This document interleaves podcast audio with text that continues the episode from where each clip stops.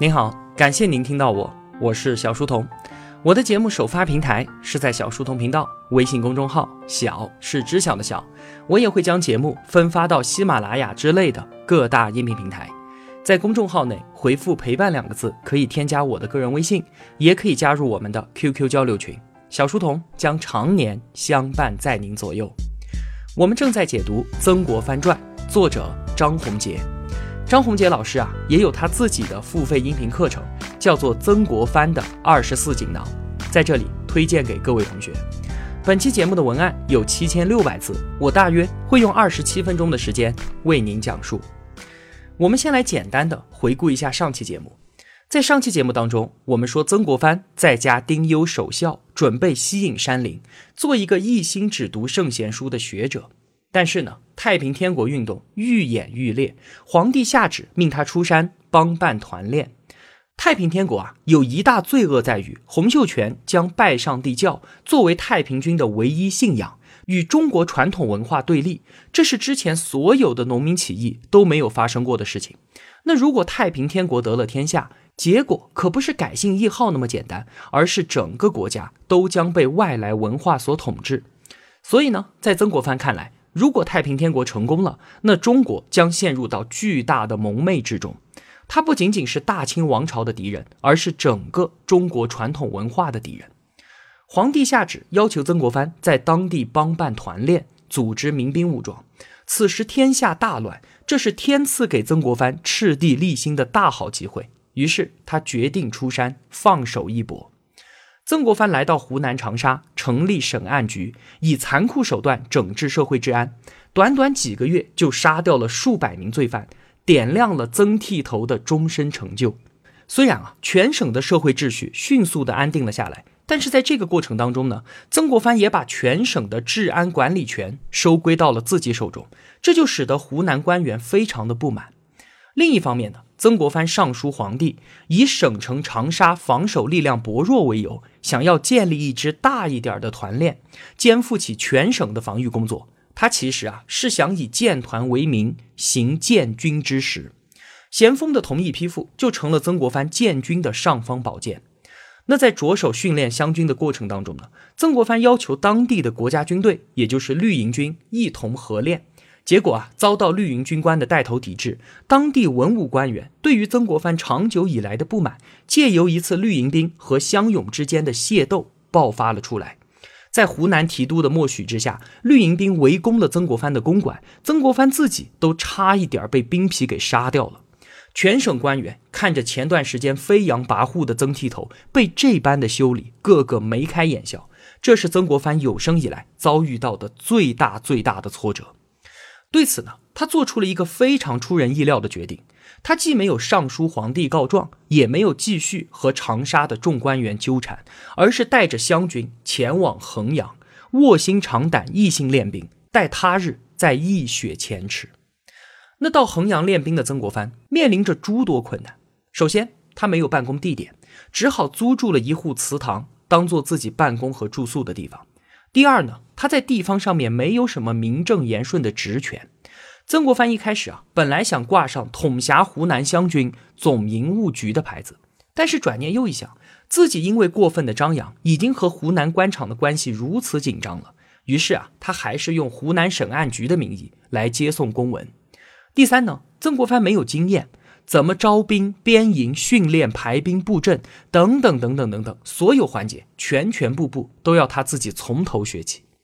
这些困难啊，已经是让曾国藩举步维艰了。但是相比于筹集军饷来说，上述这些又根本算不上什么。办团练，朝廷可是没有给一分钱的，只有曾国藩自己去解决。但是他又能有什么办法呢？还不就只能去劝那些大户捐钱？你想想看。找人要钱这种事情要有多难办？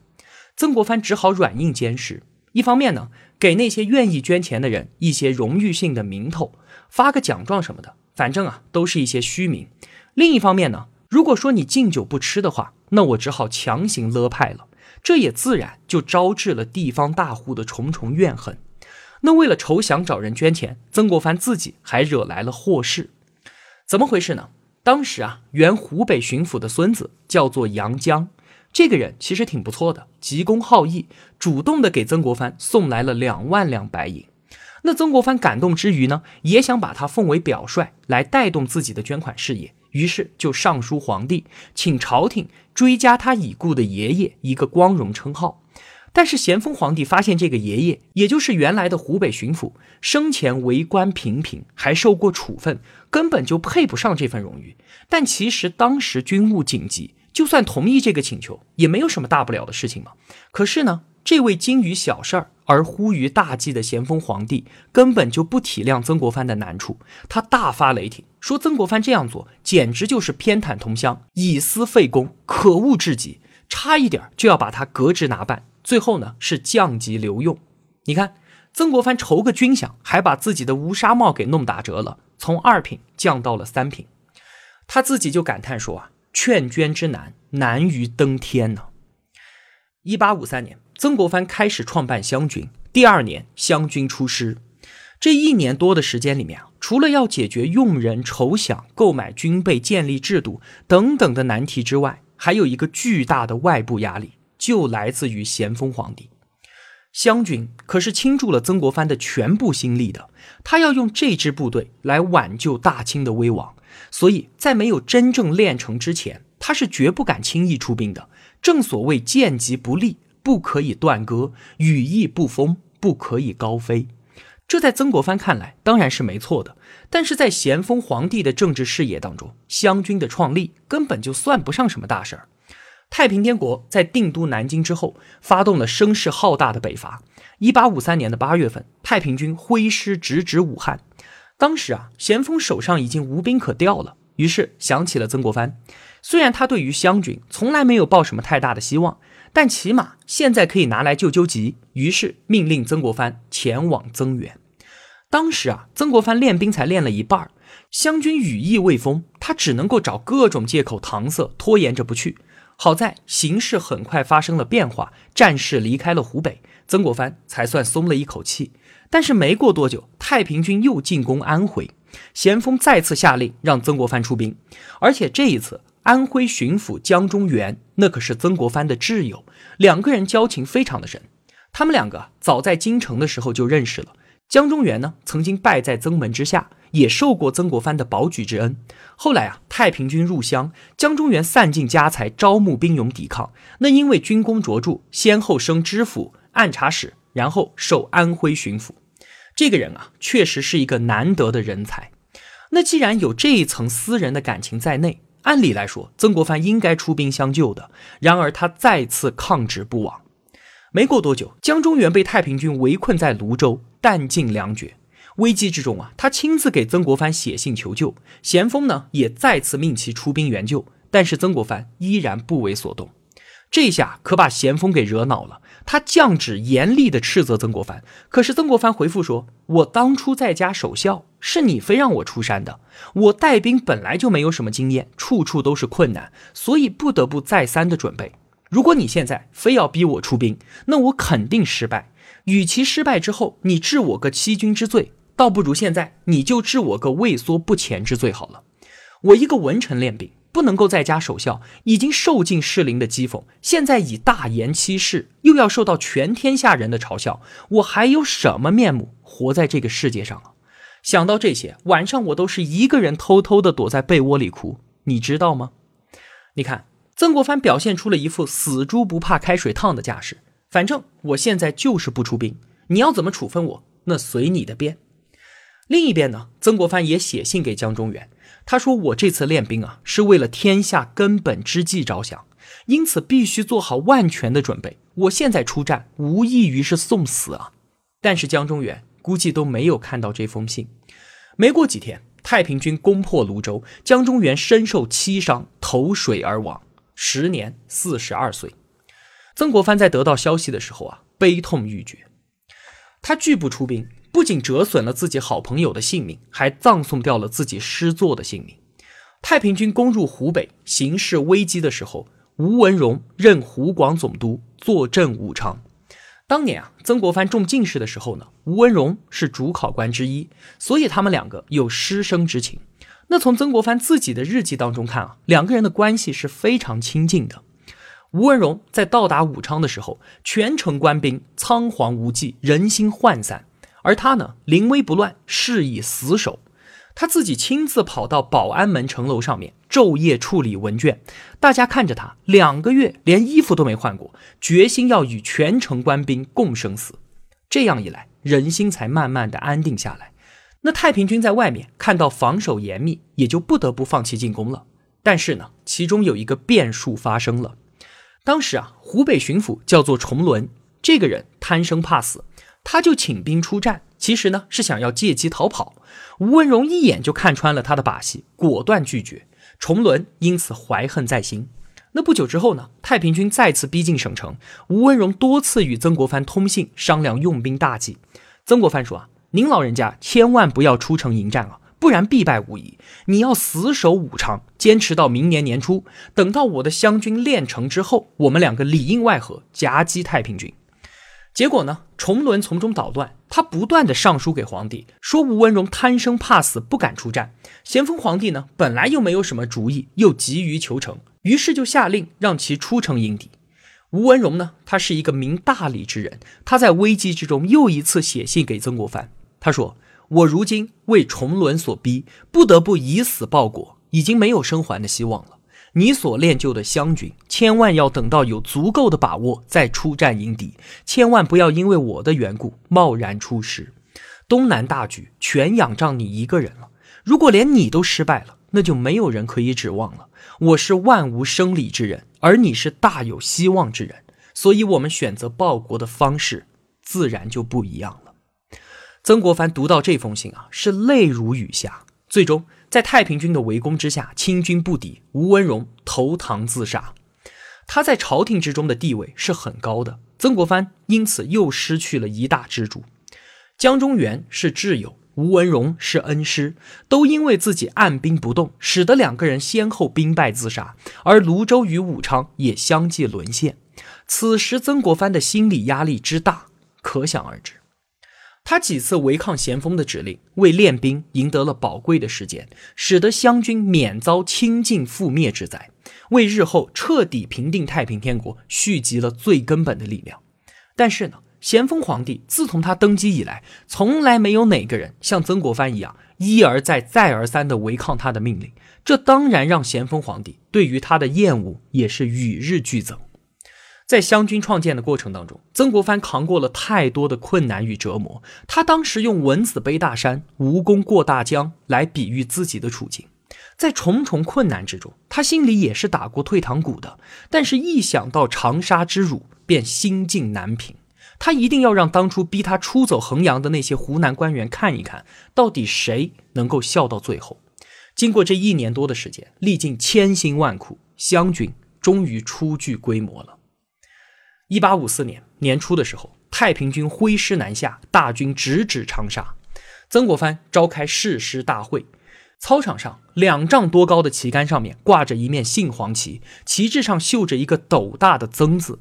一万七千名湘军将士整齐排列于操场之上，各式战船三百六十艘，舰载大炮五百六十门排列于港口之中，将士们衣甲鲜明，军威雄壮。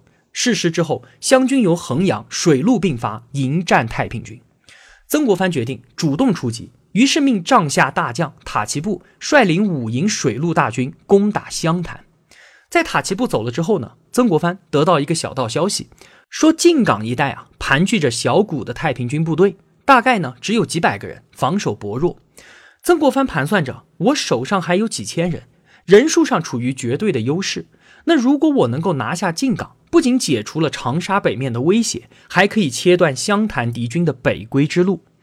当时啊，曾国藩有一个非常重要的考虑，就是首战必胜，要开个好头嘛，以此呢来鼓舞军队的士气，而且自己亲自指挥一场胜仗，也能够向全湖南的官员以及皇帝证明我自己的能耐。于是呢，曾国藩就亲率部队攻打靖港。可是啊，曾国藩收到的消息是有问题的。进港的太平军远远不止几百人，而且准备是非常充分，火炮齐备，严阵以待，就等着曾国藩进入包围圈呢。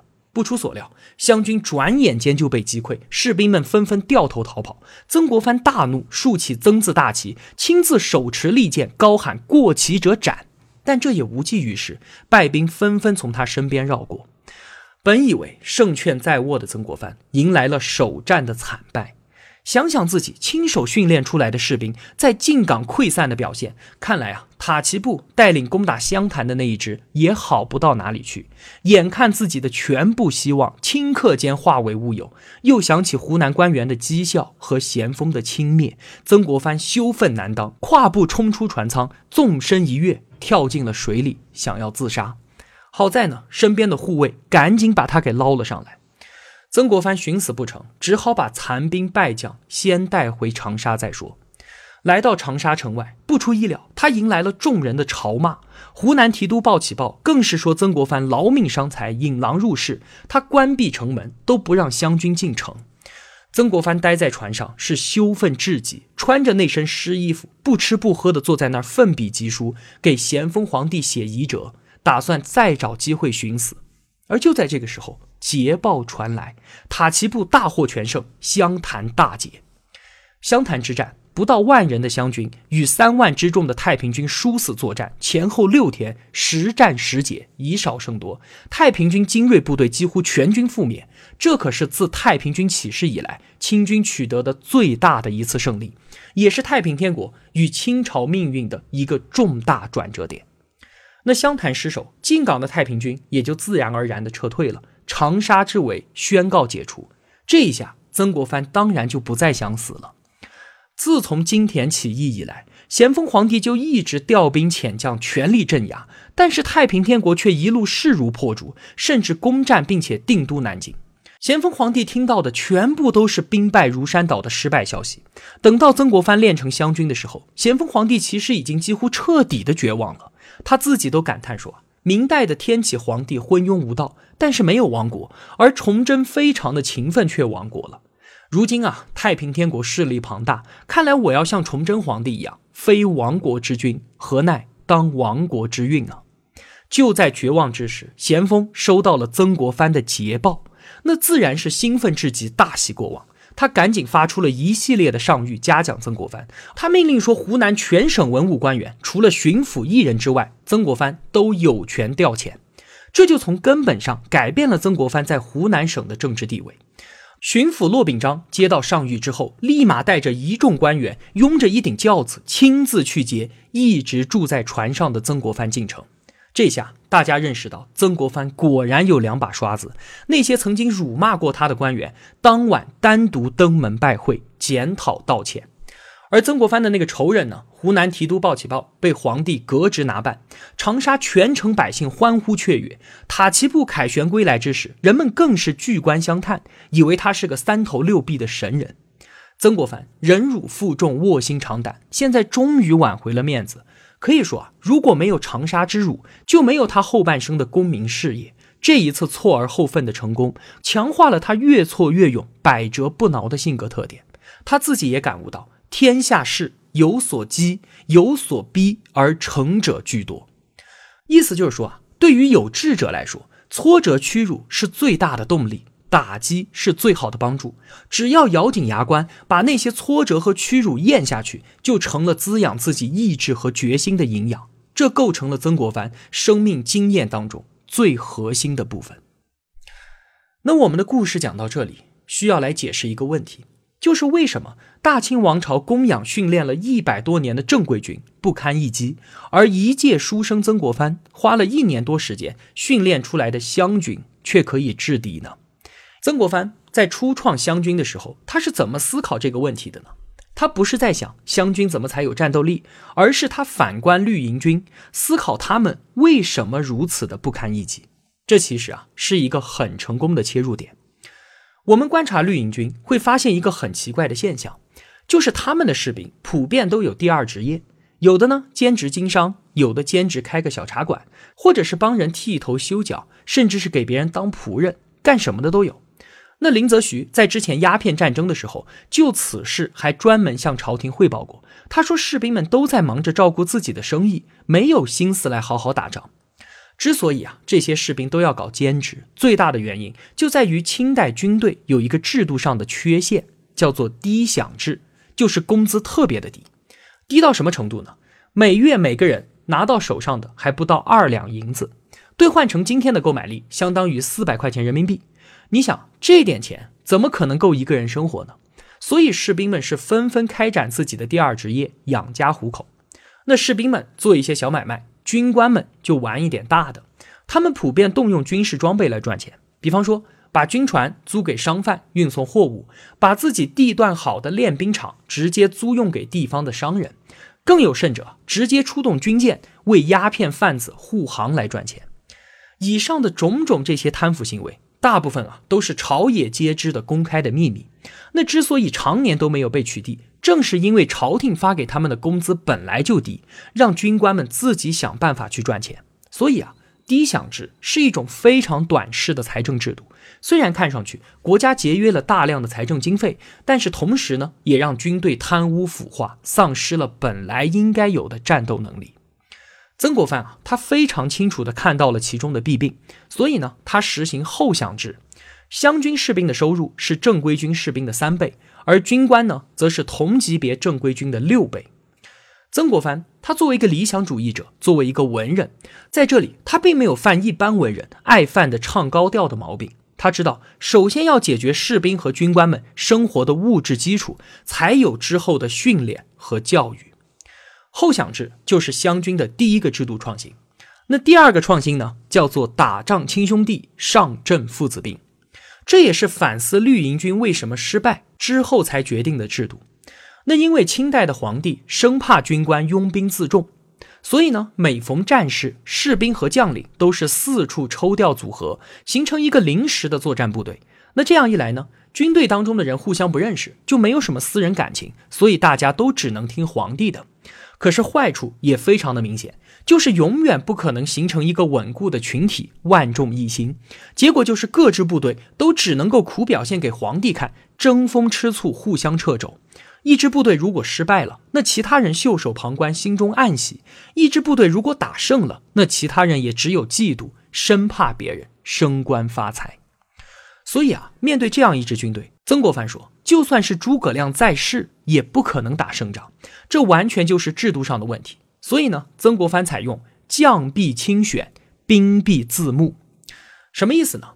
就是说，所有的军官都由他亲自挑选出来，而军官再去招募自己信任的人来做营官，营官再自选统领，层层如此，直到最基层的士兵。那这样一来，每一层上下级之间都是知根知底的，而且都有选用提拔之恩。组织内部打通，形成了一个有感情纽带凝聚起来的整体。整支军队是同气连枝、呼吸相顾、荣辱与共，就绝对不会像绿营军那样胜则相济，败不相救，而是胜则举杯酒以让功，败则出死力以相救。这就是湘军凝聚力和战斗力的主要来源。这样的组织原则，其实违反了清政府的兵为国有。湘军的私人性非常的强，每一级都只效忠自己的统领，换个其他人来是调遣不动的。这实际上给后世的军阀割据开了先河。另外啊，曾国藩还立下了一条规矩，就是一旦某军的统帅战死，那么全军就地解散。为什么会有这样的规定呢？就是为了让部下全力保护自己的长官，因为只有长官活着，士兵们才有发展的机会。所以我们看到。曾国藩高明，他就高明在用制度解决了别人用道德去解决的问题。保卫长官，这本来是一个道德要求，但是曾国藩呢，通过制度把它变成了一个符合下属自身利益的行为。这就是第二点制度创新。那第三点不同呢，是选人原则的不同。正规军的将领啊，都是武人出身，因为上战场嘛，比的就是勇气和体力。可是湘军的将领呢？曾国藩选用的多半都是没有打仗经验的读书人，因为他认为啊，精神的力量是远远的大于身体的力量的。行伍出身之人虽然有一时之勇，但却没有坚定的信仰。曾国藩渴望建立一支有信仰、有精神力量的军队，因为他觉得只要有信仰在，就可以激发出惊人的勇气和能量。那普通士兵的选择呢，也与正规军完全不同。他坚决不招有经验的退伍军人。他担心把之前那种不好的习气带到湘军当中来，所以湘军的兵员主要是以淳朴的山农为主。所以啊，就在这样的选人用人原则之下，湘军的风貌与绿营军是完全不同。湘军中人个个穿着朴素，个个吃苦耐劳，没有什么虚头巴脑的繁琐程序，只求实际。那除了以上几点呢？湘军还有一个特别突出的特点，就是重视政治教育。在曾国藩创立湘军之前，我们国家的正规军队从来就没有什么思想政治教育这么一说。而正如我们之前所讲，曾国藩是一个非常重视精神力量的人，他不断的用杀身成仁、舍生取义的孔孟之道和不要钱不怕死的岳飞精神来激励将士，不断的灌输忠君爱国的思想。曾国藩就是依靠这样一支军队成就了大事。事实证明啊，他的建军思路是非常高明的。湘军日后的成功完全都建立在这些制度的基础之上。我们说曾国藩是一个笨人，但是他比别人更能够吃亏，更扎实，更能够不断的鞭策自己。他虽然笨，但是所做的事情却表现出了极其的高明。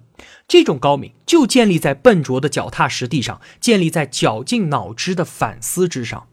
曾国藩一生经历千难万险，处理了无数的大事儿，但是处理的都很得当。他的过人之处就是不怕费心费力，对事进行不留死角的深入分析，并在此基础上找出要害，把握关键。处理完了之后呢，每次都能总结为经验，为下次抉择提供参考。所以智慧。经历越多的苦难，就越发的明晰。这真的是曾国藩切身的体会。那么，湘军的意外崛起，让皇权路径的大清王朝看到了起死回生的希望。按理来说，曾国藩应该成为天下的中流砥柱，可以呼风唤雨了吧？其实根本没有。他不但没有得到与自己功绩相配的权利，而且没过多久，他甚至被解除兵权，赋闲在家。到底？发生了一些什么事情呢？下期节目我们再聊。好了，今天我们就说那么多吧。如果我有帮助到您，也希望您愿意帮助我。一个人能够走多远，关键在于与谁同行。我用跨越山海的一路相伴，希望得到您用金钱的称赞。我是小书童，我在小书童频道与您不见不散。